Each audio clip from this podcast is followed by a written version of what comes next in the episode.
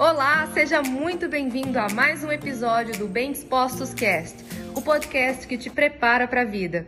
Você prova que você se ama quando você pensa bem sobre você, sabe se auto-elogiar, sente-se bem com quem você é, vai para frente do espelho e gosta do que você vê, sabe ver as características em você que deixam você ainda mais bonito, mais bonita e sabe ressaltar isso ao invés de olhar o que tem de defeito.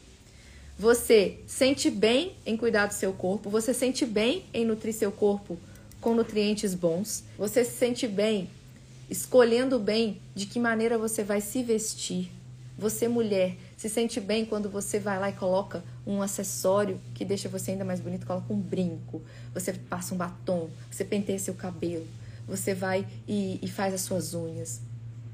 Lídia, mas isso é vaidade? Não, isso é autocuidado. E esse foi mais um episódio do Bem Dispostos Cast. Aguarde o nosso próximo encontro e lembre-se sempre: cresce mais quem cresce junto.